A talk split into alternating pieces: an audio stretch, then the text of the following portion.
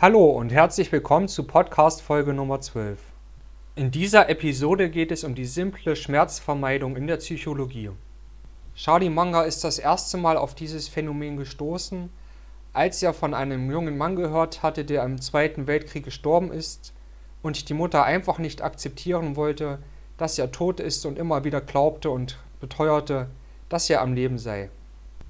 Die Realität war einfach für diese junge Mutter zu schwer zu ertragen und so verzerrt jetzt hier die Fakten, bis hier eine erträglichere Realität erhalten hat.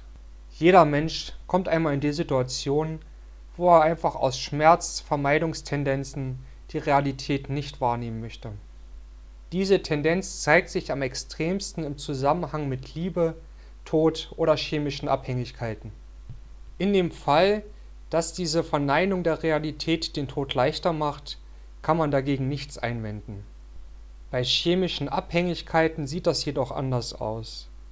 Der Betroffene verzerrt sich so sehr die Realität und glaubt immer noch, dass er ein respektables Leben führt und respektable Ziele verfolgt, während er immer tiefer und tiefer in die Abhängigkeit und der Selbstzerstörung hinabgleitet. Bei den anonymen Alkoholikern ist es zum Beispiel so, dass es nur eine 50-prozentige Erfolgschance gibt, sich von dieser Krankheit bzw. dieser Sucht zu erholen.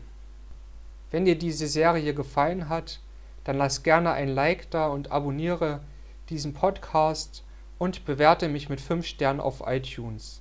Folge mir auch auf LinkedIn und Instagram.